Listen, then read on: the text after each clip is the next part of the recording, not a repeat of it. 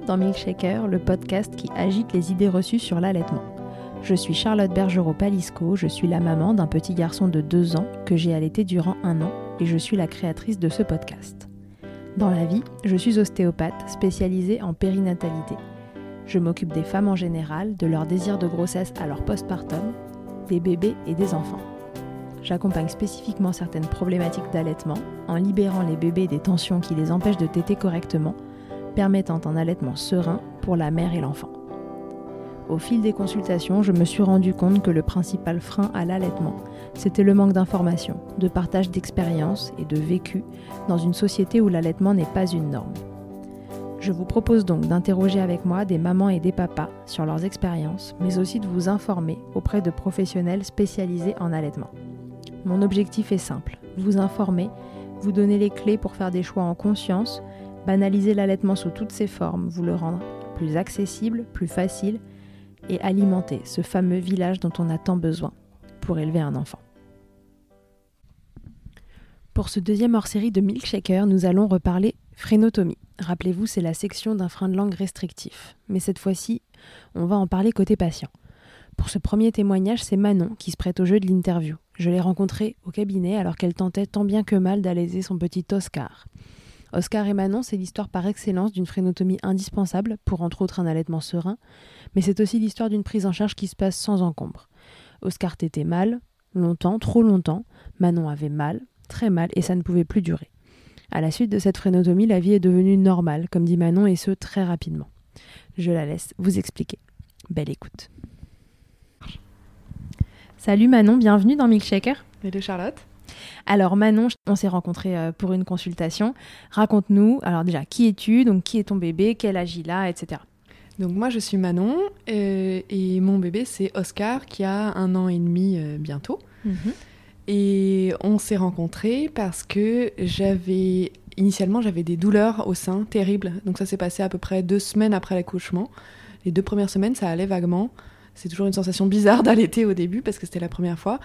Mais et après, j'ai commencé à avoir eu des vraies douleurs. Et Oscar prenait toujours euh, beaucoup de poids, donc personne s'est vraiment posé la question de savoir ce qui se passerait euh, si c'était, enfin oui, de savoir s'il y avait un problème quoi. Ouais. Par contre, l'allaitement était un peu infernal pour toi parce qu'à chaque tété, c'était 45 euh, minutes, oh, ouais, 45 minutes, une heure, une heure et quart parfois. de douleur. De douleur, ouais. Ouais, l'horreur. Je me souviens de te rencontrer, t'étais un peu à bout. Ouais, complètement. Est-ce que vraiment je continue cette histoire ou pas? Oui, voilà. Bah, et pourtant, si, justement, j'avais envie. En fait, j'avais pas envie d'arrêter sans savoir pourquoi j'arrêtais. Enfin, juste pour une douleur. J'avais envie de savoir euh, quoi. Et c'est ça qui t'a fait venir chez moi C'était les douleurs que t'avais en allaitant Tu savais que les ostéopathes, ils pouvaient euh, éventuellement euh, faire quelque chose sur ton bébé pour, pour te libérer d'une douleur à la tétée? Pas du tout. c'est euh, une connaissance qui m'a qui m'a dit qu'elle te connaissait euh, de manière euh, plus personnelle. Elle m'a dit c'est une, une ostéo, elle s'est occupée de ma fille parce que l'accouchement était difficile. Et sur le coup, je me suis dit pas forcément en lien avec ma douleur, mais je me suis dit peut-être qu'elle verra quelque chose. je sais pas. J'avais un peu tout essayé. J'étais allée en PMI, j'avais vu une sage-femme personne trouvait rien. J'ai mis des tas de crèmes pour les crevasses, euh, pour une infection. C'était rien de tout ça. Donc je me suis dit, bah, je vais essayer ça. J'ai essayé des tas de choses, donc j'essaye ça aussi. Ouais, ok. Voilà. Eh ben très bien. Et donc du coup, tu es arrivé. Et euh, qu'est-ce qu'il avait comme, euh, comme signe Oscar? Donc c'était la douleur le plus important chez lui, c'est ça? Douleur chez moi. Mais toi, tu n'avais pas de manque de lait? Non, j'avais pas de problème de lait. Il prenait du poids très bien. Mhm. les tétés étaient très longues, mais il avait l'air de Enfin, ça ne galérait pas. Je pense que j'avais euh, consulté euh, une consultante en lactation avant pour connaître un peu les positions, donc je pense que je m'en sortais pas trop mal de ce côté-là. C'est pour ça qu'il y avait un côté frustrant. Je, pensais faire, faire, tout bien. Je pense qu'on pense toujours tout bien faire en tant que parent. Tu préparé à l'allaitement finalement pendant la grossesse. Oui. Tu t'étais dit, euh, bon, ça a l'air d'être un sujet un peu touchy, je vais rencontrer quelqu'un avant. C'est ça. Et je m'étais dit que toute seule, enfin, je savais que je savais pas, donc j'avais envie de savoir qu'est-ce que je ne savais pas et comment est-ce que je pouvais, comment est-ce que je pouvais apprendre un peu plus avant. Donc je m'étais préparée mais évidemment, on se prépare jamais à tout. Hein, et, euh, et, je ne m'étais pas préparée à ça. Ok. Bah alors raconte du coup, comment ça s'est passé? Tu es arrivée en consultation et... Je suis arrivée en consultation euh, et ensuite j'ai fait tété Oscar. Et euh, bon, dans l'ordre, j'en sais rien, mais à un moment, tu as dû mettre tes doigts dans sa bouche pour vérifier. Et tu as aussi vu mon sein qui était une crêpe ou, ou, une lentille, d'un bout de sein complètement écrabouillé, à plat de chez à plat. Et, tu m'as dit euh, dans la, dans la seconde, c'est sans appel, il a un frein de langue énorme. Euh, et c'est ça qui soulagera, qui soulagera tout le monde, qui l'aidera lui à téter plus facilement et surtout moi à ne plus avoir aussi mal quoi, et à pouvoir profiter de, profiter de l'allaitement après. C'est chose que je ne savais pas qu'on pouvait profiter et, que je n'imaginais pas non plus pouvoir en profiter. quoi. T'avais quand même l'impression que c'était normal, ces douleurs que t'avais? Non, bah en fait j'ai mis du temps. En fait, euh, justement, je disais que c'était bizarre la sensation d'allaitement au tout début.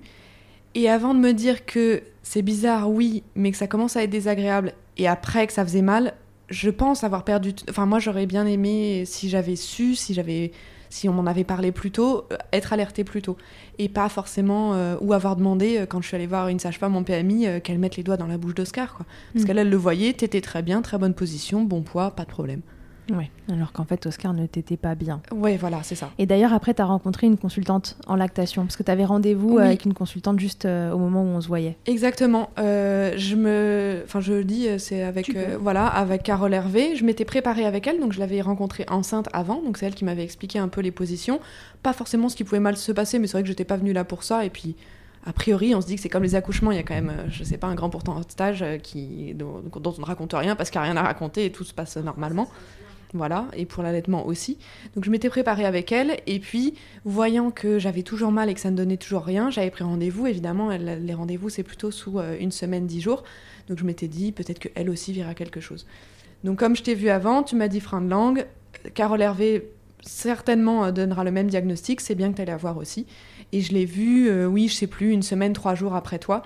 en ayant déjà pris rendez-vous avec toi chez l'ORL avant. Mhm. Et elle, pareil, ça a été sans appel. La seconde où je me suis assise sur le canapé et où euh, Oscar, elle a, non, il a même pas tété, elle a mis son doigt dans sa bouche, euh, ouais. Et puis, euh, et puis elle a vu tout de suite, elle a dit oui, oui, c'est ça.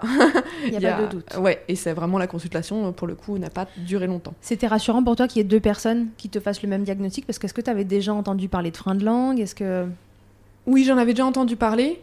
mais évidemment, c'est un peu, enfin, c'est comme des tas de choses, on en entend parler et puis on se dit jamais que ça nous concerne forcément ou que ça nous concernera.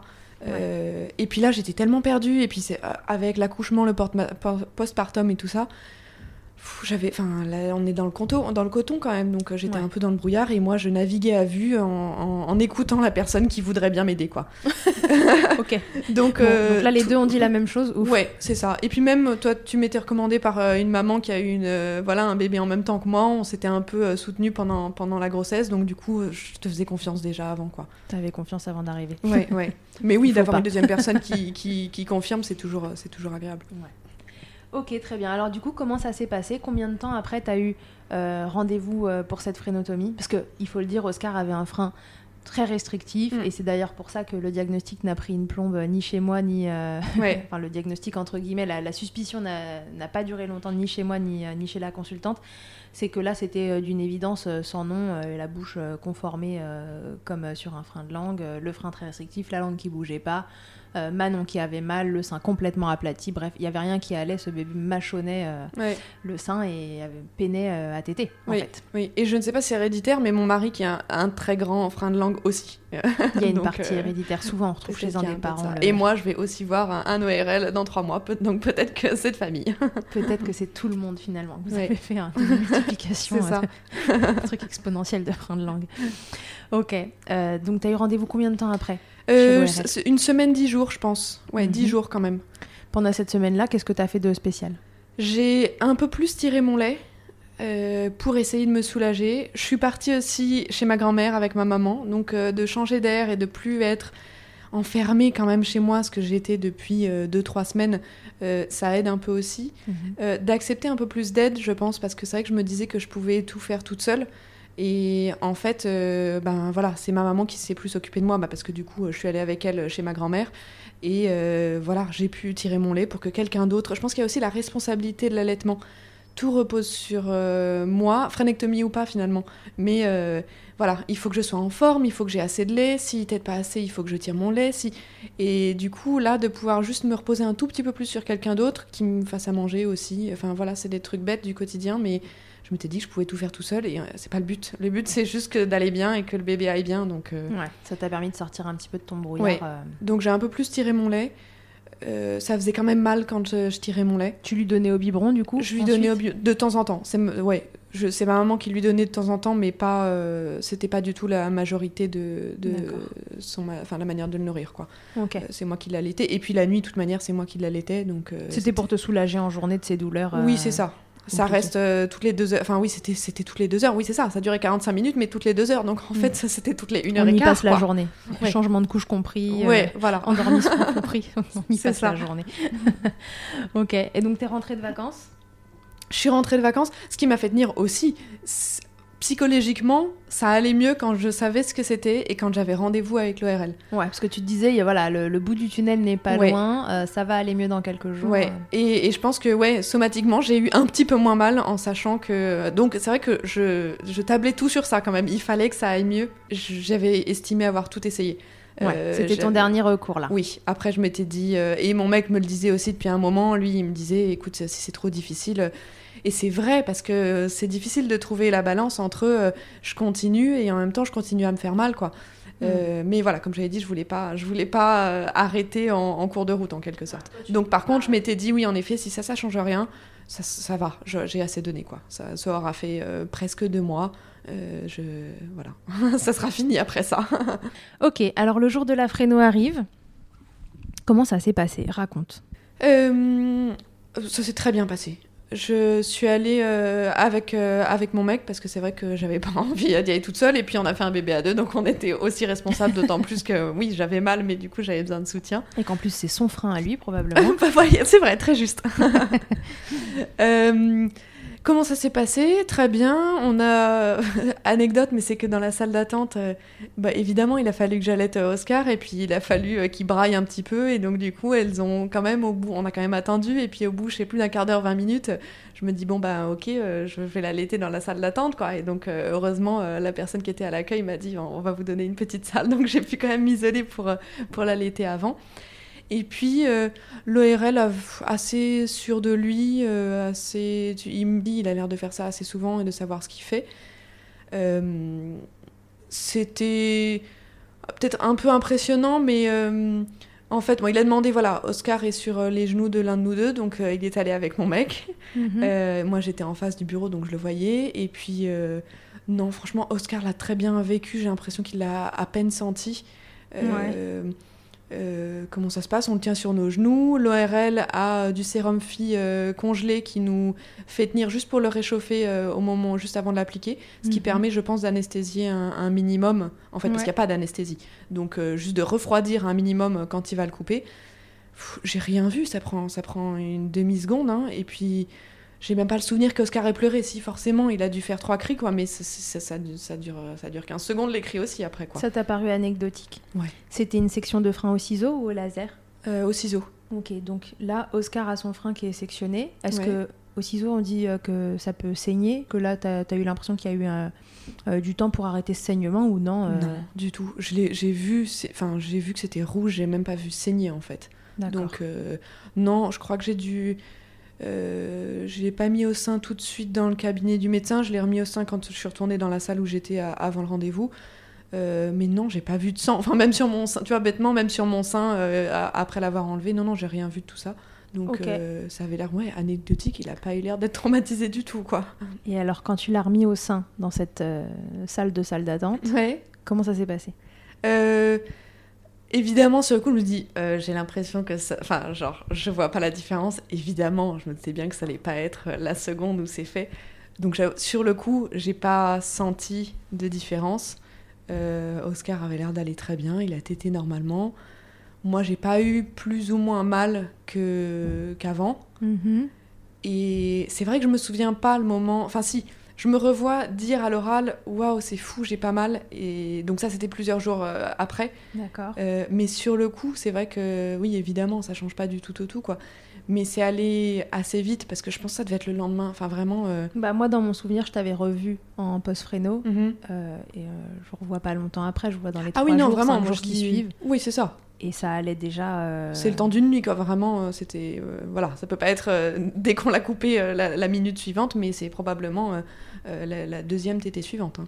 Ouais, donc, dans ton cas, c'est allé rapide. extrêmement vite. C'est-à-dire que tu as ouais. très vite vu l'intérêt sur les tétés ouais. d'avoir sectionné ce frein de langue. Complètement. complètement. T'avais plus mal du tout Du tout. Ton sang, il était plus écrasé en ouais. sortant du, de la bouche de Loulou. C'est ça. Okay. Et, puis, et puis, du coup, euh, bah, je pouvais faire autre chose en fait. En allaitant, euh, c'est. Euh, voilà, sinon je serrais les dents, j'étais, j'étais un peu euh, recroquevillée sur moi-même, j'avais du mal à me concentrer vraiment juste à mener une conversation quoi. Et là en fait, bah oui, comme euh, les, les, gens qu'on voit qui ont l'air d'aller très bien, je pouvais avoir une conversation, discuter. T'allaitais partout tout le temps. Voilà, c'est ça. non mais c'est ça. ok. Euh, comment ça s'est passé ensuite? Qu'est-ce que tu as eu à faire après, euh, après cette frénotomie Est-ce que tu avais euh, des exercices à faire? Après, ouais. Euh, c'est mon, mon mec qui les a fait, je sais pas trop. Et même maintenant, avec les histoires dedans et tout ça, je sais pas trop mettre mes doigts dans la bouche d'Oscar. Ouais. Euh, donc c'est mon mec qui les a fait. Mais oui, on n'a pas fait d'exercice avant. Euh, mais après, oui. On, je crois qu'on met un ou deux doigts dans, dans, sa bouche et on pousse sa langue à gauche, à droite, en haut, en bas, en gros. Mm -hmm. c'est tout. Et par contre, il nous avait demandé, ou tu m'avais demandé, je sais plus, mais oui, certainement l'ORL aussi, de le faire une dizaine de fois par jour. on a dû le faire deux trois fois quand on y pensait. D'accord. pendant, je sais plus, pendant une semaine, cinq jours, je sais plus, au moins une semaine, je sais plus exactement. Ouais, normalement c'est un peu c'est un peu plus long, mais c'est un peu plus long. Ouais. Ben... mais dans ton cas, ça allait très bien. Oui, voilà. Vite, en fait, Heureusement puis, parce euh, que ouais. T'as arrêté de te poser des ouais, questions. parce qu'on n'a pas du tout été assidu là-dessus. On l'a fait parce qu'on savait qu'il fallait le faire, mais c'est vrai que ouais, bon. ça allait quoi. Comme ça s'est bien passé, oui, on n'a pas été euh, hyper assidu là-dessus, mais oui, voilà, c'était les exercices qu'on avait à faire. Comment ça s'est passé ensuite, la suite de cet allaitement? Est-ce qu'il y a eu euh, des rechutes? Est-ce qu'il y a eu des moments où à nouveau il t'a refait mal? Est-ce que tu as eu l'impression. Enfin, voilà, quel, a été le bilan de tout ça? Et après comment l'aventure a continué? Euh, bah après tout ça, ça a été fini. Ça a été vraiment une histoire. Justement, je disais que je, tablais tout euh, sur cette frénectomie et ça a été, ça a été fini, quoi. Donc ça a été une nouvelle vie derrière. On a fait ça mi-septembre, Oscar est né mi-août. On a fait ça mi-septembre. Et en fait, après bah, j'ai allaité normalement, ça, la vie allait, était normale Ouais. et allait beaucoup mieux, quoi. Donc lui euh, a grandi, grossi pareil. Si, évidemment, les tétés étaient beaucoup plus courtes. Euh, on est passé vraiment de, de, 45 minutes à, je sais plus, euh, 8-10, quoi. Mmh. Beaucoup plus confort pour ouais, toi. Ouais. Ouais, avec un bébé qui se fatigue pas au sein, C'est qui ça. galère pas, qui mange, et puis voilà, on ça. passe à autre chose. Exactement. Et du coup, plus de temps de répit aussi, parce que voilà, comme je disais, si c'est 45 minutes toutes les deux heures, ben en fait c'est 45 minutes toutes les une heure et quart, Mm. et on fait plus rien, quoi. Et, et là, pas du tout. C'était bon, bah oui, voilà, il a faim, hop. Et surtout quand on parle d'allaitement à la demande, euh, c'est voilà, c'était oui à la demande, mais euh, on pouvait aussi euh, gazouiller. Évidemment, il a grandi, mais voilà, il se passait un peu plus d'interaction aussi entre temps. il n'était pas aussi épuisé de, ne faire que ça et de, se fatiguer à faire ça. Tu l'auras allaité combien de temps? Parce qu'aujourd'hui, Oscar n'est plus allaité. Hein. Non, oui, je l'ai allaité 4 mois, donc euh, mm -hmm. jusque fin décembre. On, on, la phrénectomie était mi-septembre, jusque fin décembre. Ok. T'as arrêté parce que c'était le moment que tu reprennes le boulot, parce que t'avais l'impression d'avoir moins de lait, parce que... Non, parce qu'il dormait pas la nuit et ça me fatiguait beaucoup. Ouais. Euh, et évidemment, moi, plus que mon mec, parce que finalement je préférais l'allaiter au sein parce que je me dis quitte à faire ça autant aussi en profiter. Et c'est vrai que tirer son lait c'est pas enfin on est tout seul face à face à son tire-lait c'est pas du tout amusant. donc oui ça décharge un peu la responsabilité de pouvoir faire donner un biberon. Mais en fait je me dis quitte à l'allaiter autant le faire moi-même donc je le faisais la nuit euh, et euh, t'avais envie que quelqu'un puisse prendre le relais en fait sur ces nuits et qu'on qu se partage entre sein ça. et biberon et c'est ça. Et je me et je j'espérais que euh, le lait en poudre le cale un peu plus ce qui n'a pas du tout été le cas. Voilà, j'allais te demander si voilà. ça avait fonctionné. Voilà. non pas vraiment. Ça, c'est le bonhomme qui est comme ça oui. Ça a juste permis le partage des tâches exactement. Quoi, et pour le coup ça m'a ça m'a soulagé parce que au-delà du, du, côté fatigue euh, physique oui, c'est la responsabilité en fait de me dire, euh, voilà, bah oui, il était un petit peu à la crèche en plus, mais euh, bah, Mhm. moi je pouvais pas sortir plus de deux heures parce qu'il fallait que je tire mon lait et j'ai clairement j'allais pas faire ça dans un, dans un café quoi. T'avais du mal avec cette responsabilité que c'était l'allaitement? Ouais, ouais, mais ça je le dis à, après, euh, avec le recul en fait. D'accord, sur le moment sur tu le te rendais coup, pas j'étais à compte. fond dedans. Donc, euh, et, ça m'a plu, mais c'est vrai que je pense que pour un deuxième, je mettrais des choses en place où euh, je me déchargerais de me dire, bah oui, je vais tirer mon lait, comme ça je fais des stocks et puis je fais ma vie à côté, quoi. Hmm. Ok. tu t'étais imaginé quoi pour l'allaitement avant d'allaiter? Tu t'étais, enfin, c'était quelque chose d'hyper important pour toi parce que quand même, enfin, tenir quasiment deux mois avec les douleurs que tu avais. Je me souviens encore de, ton sein sortir de la bouche de ton loulou. Et vraiment, je, je, me souviens de te dire, mais pourquoi? Oui. Comment vous faites? Parce que ça doit être terrible. parfois, vous m'impressionnez d'ailleurs de, persévérance. Alors, euh, tu avais quand même une grosse envie euh, d'allaiter. Oui, c'est plus, je pense que c'est plus de, ma nature parce que à la base, j'attendais rien et et je, ouais, j'attendais rien de particulier. J'étais pas euh, si engagée que ça. Mais c'est vrai qu'à partir du moment où on s'en était parlé aussi avec mon mec en disant bah oui, on voilà, je pense que c'est mieux, euh, l'allaitement, enfin nous ça, nous, ça nous conviendra mieux, euh, donc euh, on va le faire. Mais une fois qu'on le fait, et c'est mon mec aussi qui me l'a dit, il me dit Ah oui, en fait, je m'imaginais pas que c'était autant mm. d'implication, quoi, de la part de nous deux finalement, parce que lui aussi, c'est un.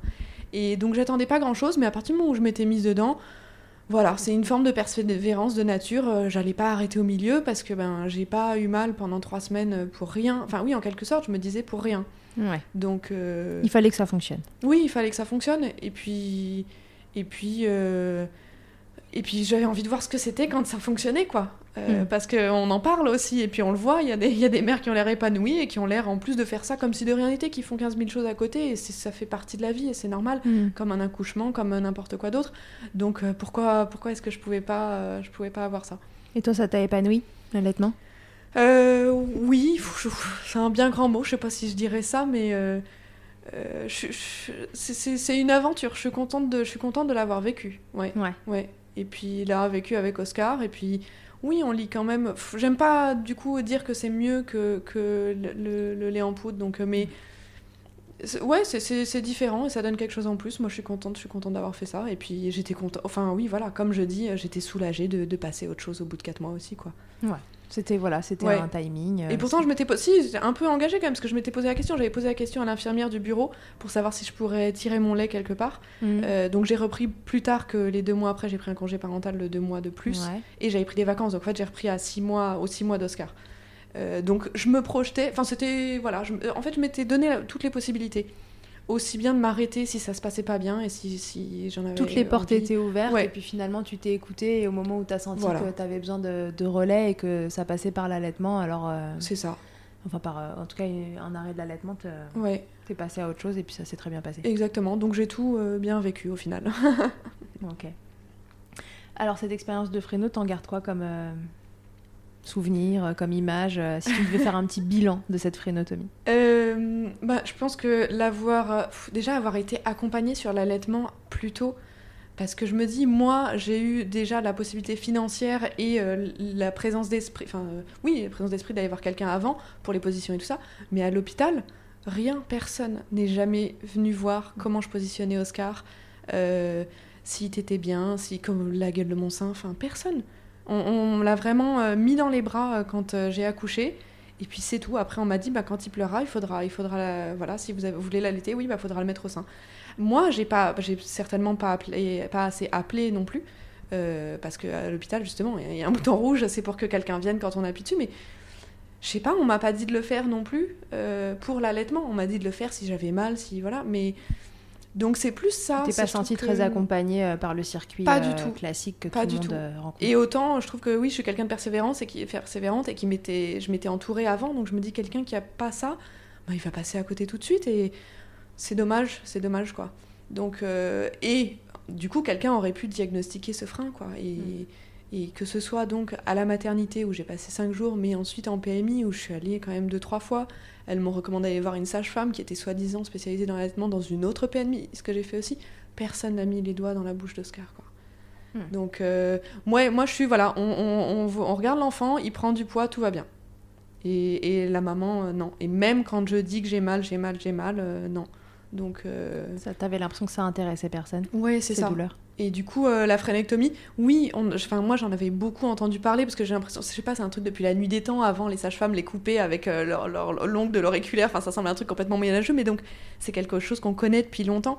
et, et que dont j'avais beaucoup entendu parler, mais vraiment, en étant en plein postpartum, je me suis pas une seule fois posé la question. Et c'était, je sais pas, c'était pas mon boulot. Enfin, c'était pas ton rôle en fait. Donc, euh, ouais, donc voilà. et après, peut-être qu'on en fait trop aussi. Donc, euh, mais, mais là, on m'a parlé ni de trop ni de trop peu quand on m'a pas, pas parlé de, de, problèmes. Euh, on t'en a pas parlé tout court. Non, non. ok, donc du coup, cette expérience, c'était plutôt. Oui que bénéfique. Oui, complètement. Dans ton cas. Parce qu'à partir du moment où, voilà, où ça a été diagnostiqué et, donc euh, réglé, euh, et puis j'ai eu un rendez-vous très vite chez l'ORL aussi, donc euh, ça. Ouais. Donc là, c'est vraiment la frénotomie version long fleuve tranquille. Parfait. Et voilà, qui, qui m'a bien, c'est laissé profiter trois mois après, et ça, c'était vraiment. Enfin, je, suis trop contente quoi. J'aurais été trop triste d'arrêter ça, d'avoir eu mal et d'arrêter ça. Sans trouver pourquoi. En ouais. Plus. Ouais.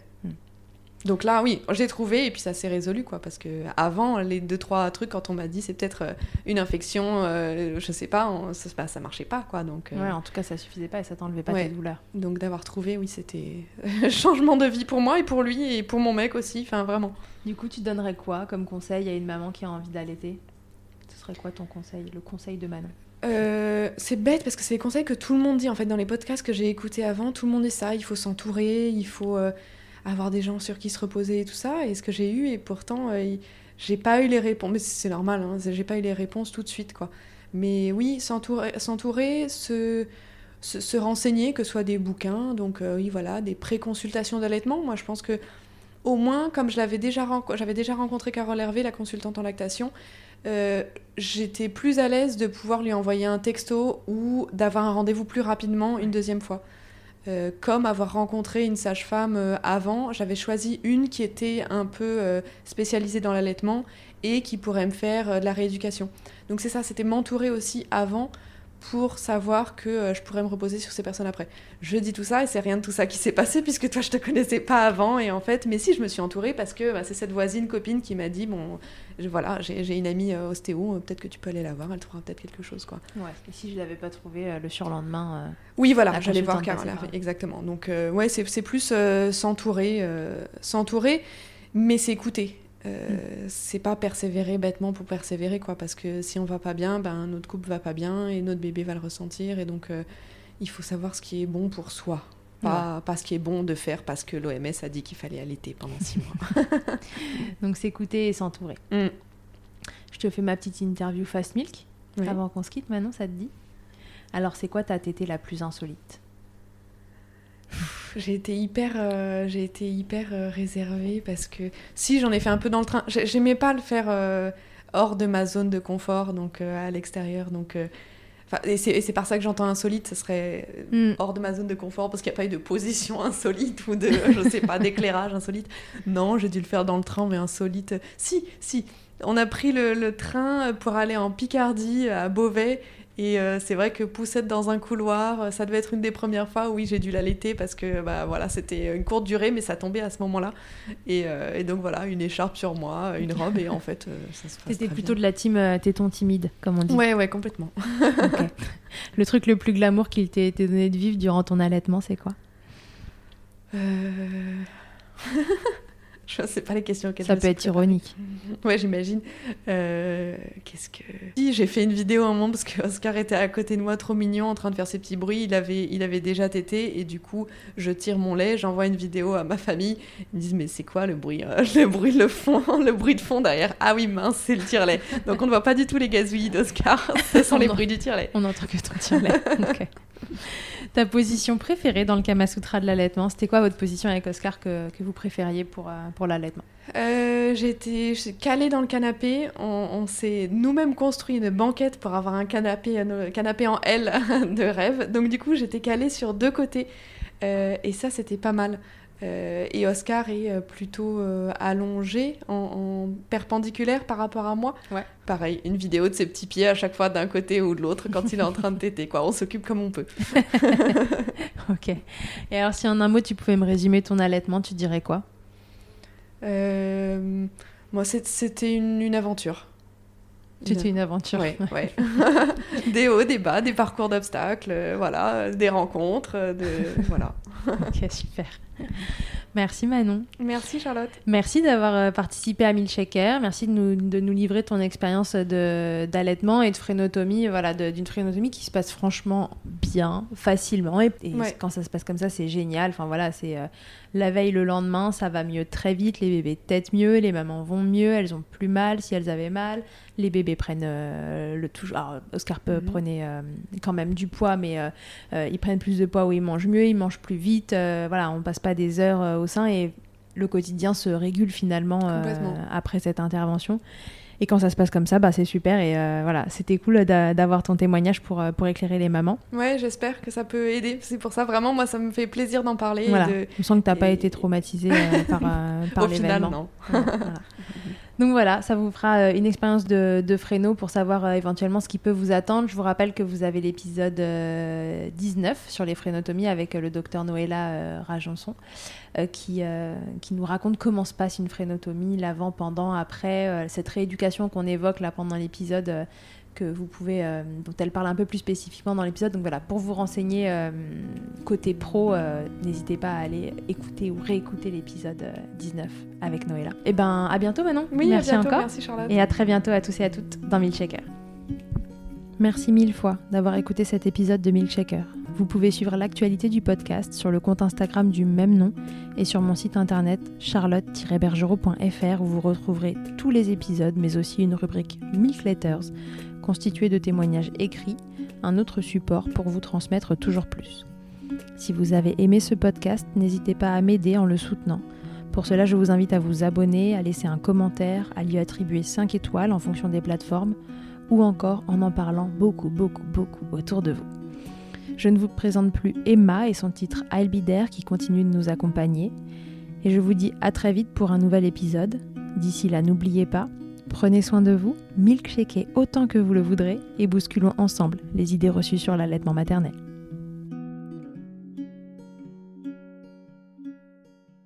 I hate to see you down. Can't stand to know your hurt. When you say it's getting loud, the voices in your heart. Get it, so let it all out. Keep your head up, your masterpiece, and I'll swear that I'll be there by your side. A text away,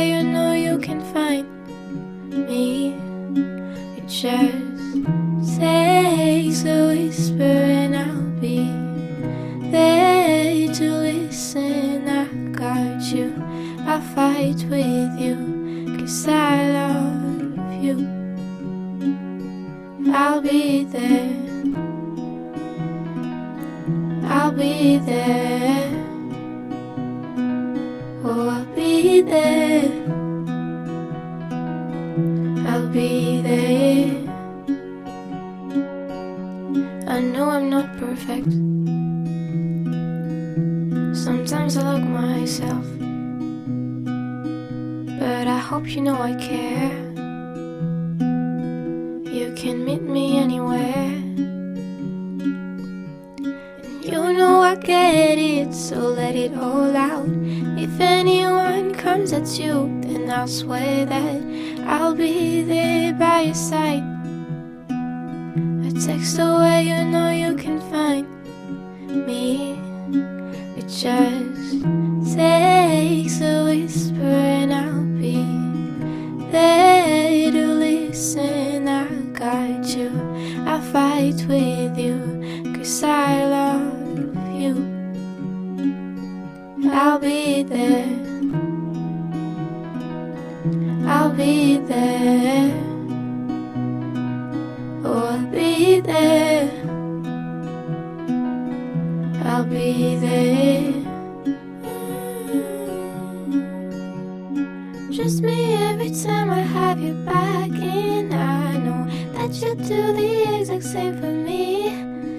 Side by side, don't even need to talk. You know I get it, so let it all out. Keep your head up, your masterpiece, and I swear that I'll be there by your side. A text away, you know you can find me. It just takes a whisper, and I'll be there to listen. I got you, I fight with you, cause I love you. I'll be there. I'll be there. So I'll be there. I'll be there.